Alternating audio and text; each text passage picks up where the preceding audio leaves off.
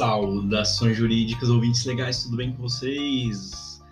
Direito um ponto de equilíbrio no ar. Vamos falar hoje do direito constitucional, poder constituinte.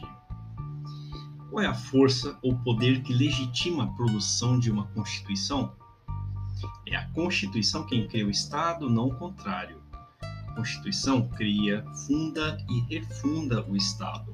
A solução da continuidade do Estado anterior é o aproveitamento da unidade jurídica anterior que for a compatível com a atual Constituição. Quem cria a Constituição, então? Como lei fundamental primeira, que é a Constituição é criada pelo poder constituinte. Outra questão que fica é quem legitima o poder constituinte. Um poder tão grande como a Constituição só pode ser então concebido por aqueles que detêm a legitimidade.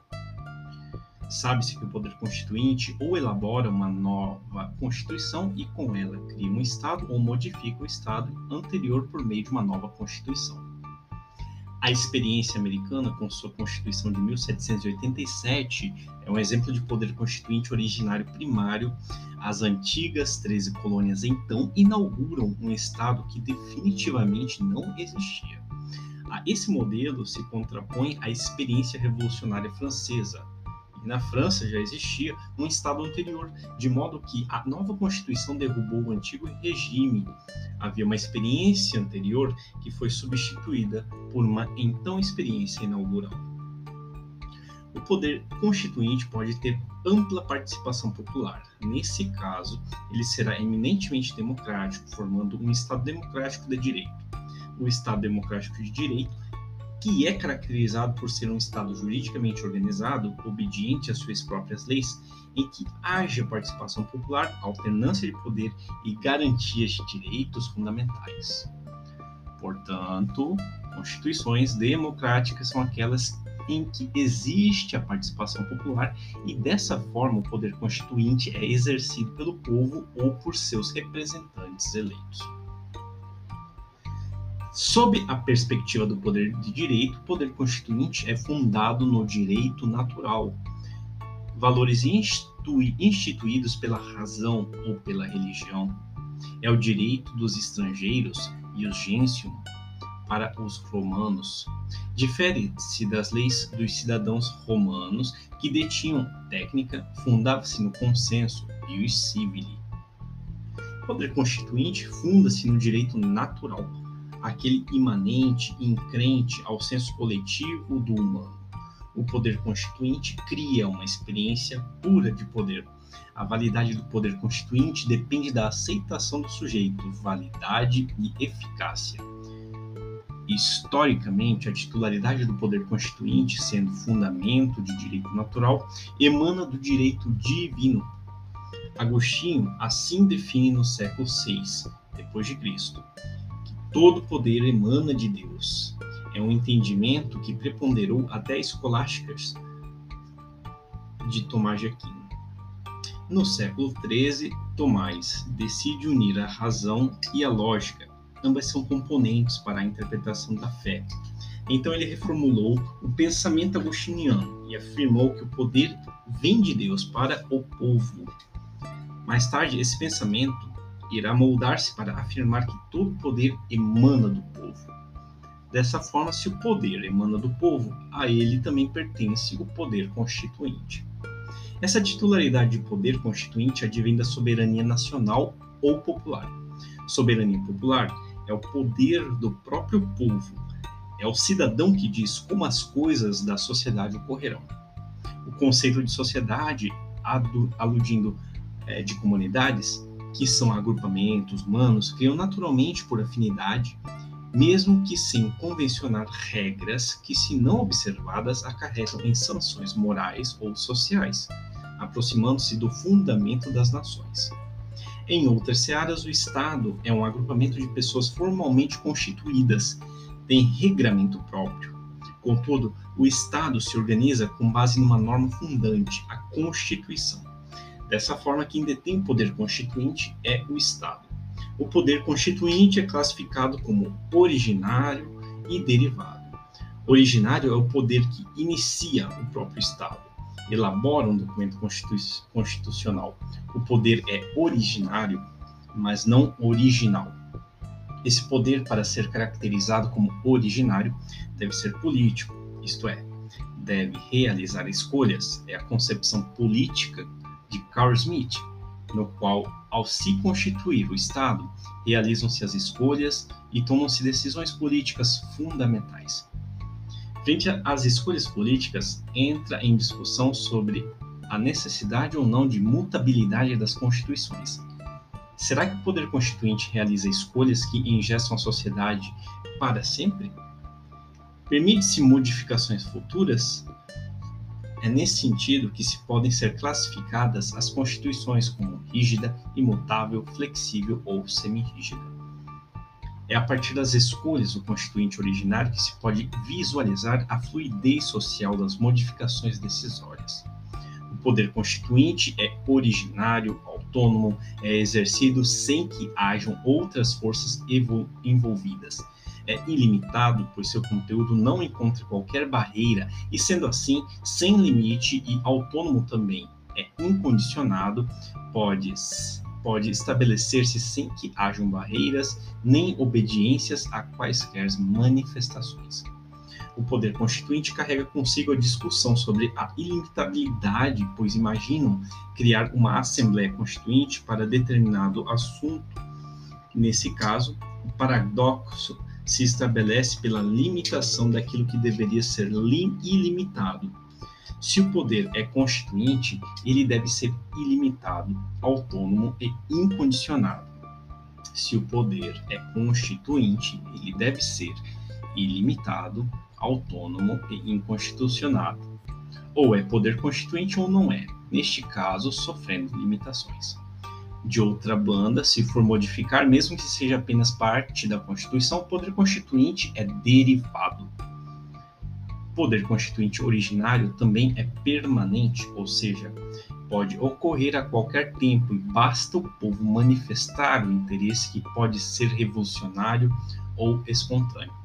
O poder constituinte derivado reformador é aquele que altera a Constituição, aquilo que ela pode ser alterada, tem como característica a indexação ao poder originário, sendo ele dependente caracteriza-se pela continuidade do processo de criação do Estado, criando as unidades federativas, criando as constituições estaduais, entre parênteses, poder constituinte derivado decorrente, um poder jurídico e subordinado. Normas constitucionais. A partir da obediência às próprias normas que se pode observar um Estado de direito, onde é democrático, com alternância de poder e assim republicano, além de se observarem as garantias de direitos fundamentais. Normas constitucionais são as revoluções dos comandos constitucionais na regulação do próprio Estado, sendo este havido por meio de documento escrito constitucional, em que se estabelece quais são os comandos estruturantes e as regras que compõem esse Estado juridicamente organizado e obediente às próprias leis. A norma é o principal elemento do ordenamento jurídico, mas esse ordenamento não é só composto de normas. Nele ainda são inseridos valores, institutos, instituições e conceitos. A Constituição, que estabelece o Estado e o núcleo do ordenamento jurídico. Em âmbito estatal, norma é sub dividida em princípios e regras.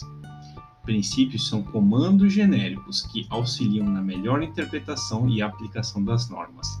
E regras são comandos mais específicos, diretos, distinguem-se dos princípios em relação à objetividade.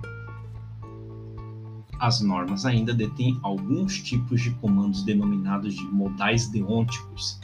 São tipos de comando que indicam dever ser, são modais que regulamentam o Estado e, e são permitidos, proibitivos, tolerados e mandatórios.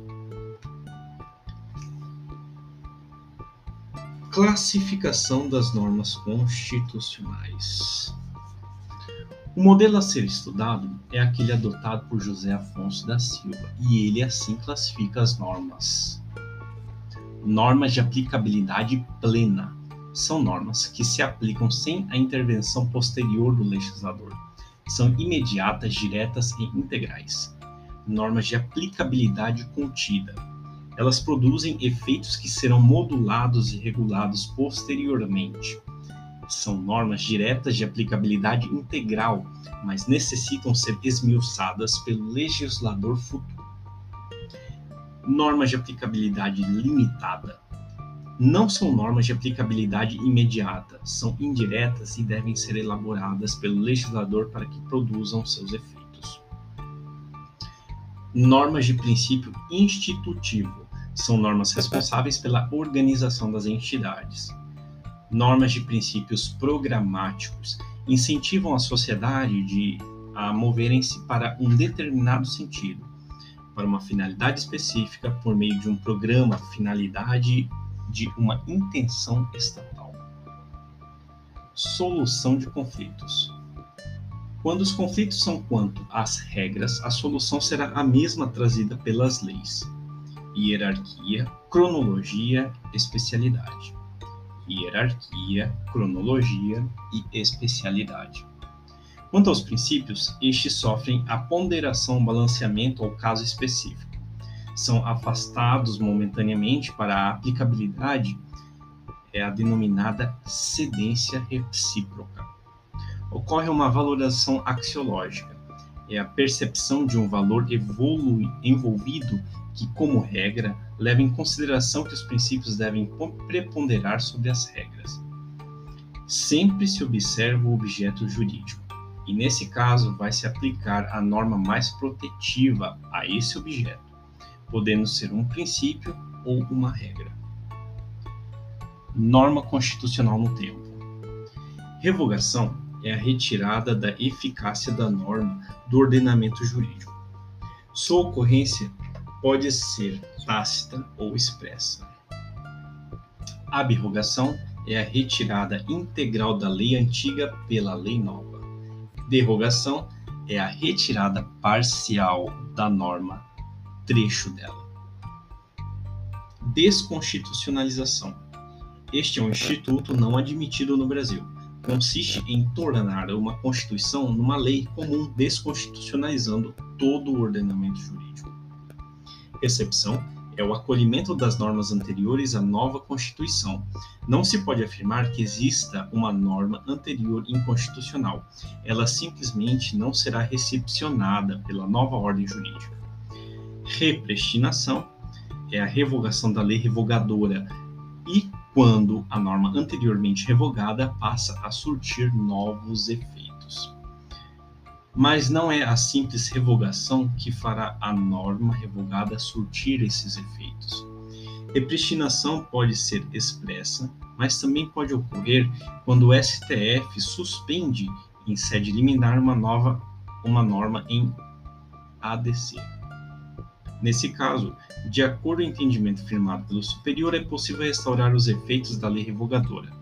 Abre aspas, em tese, poderia ocorrer em decisões definitivas com efeito ex tunc de lei considerada nula, e, portanto, nula desde a origem, a que faria com que ela nunca tivesse produzido o efeito revogador da lei revogada.